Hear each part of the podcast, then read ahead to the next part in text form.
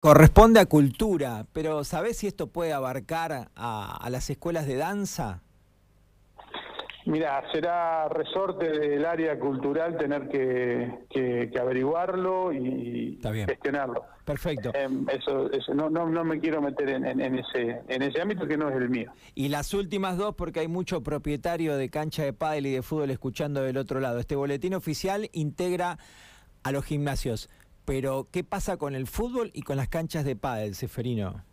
Bien, con el fútbol y las canchas de pádel, hoy nos estamos dedicando solamente a los gimnasios. Después vamos a tener eh, algún tipo de novedad para lo que son canchas de fútbol 5 y canchas de pádel.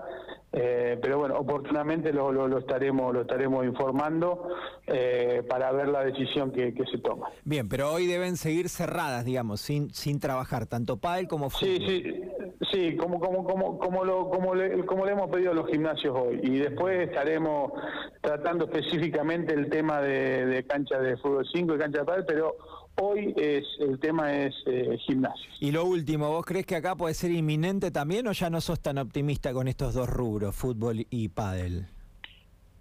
Se, viene trabajando para eso. Está bien. Seferino, gracias. Un abrazo.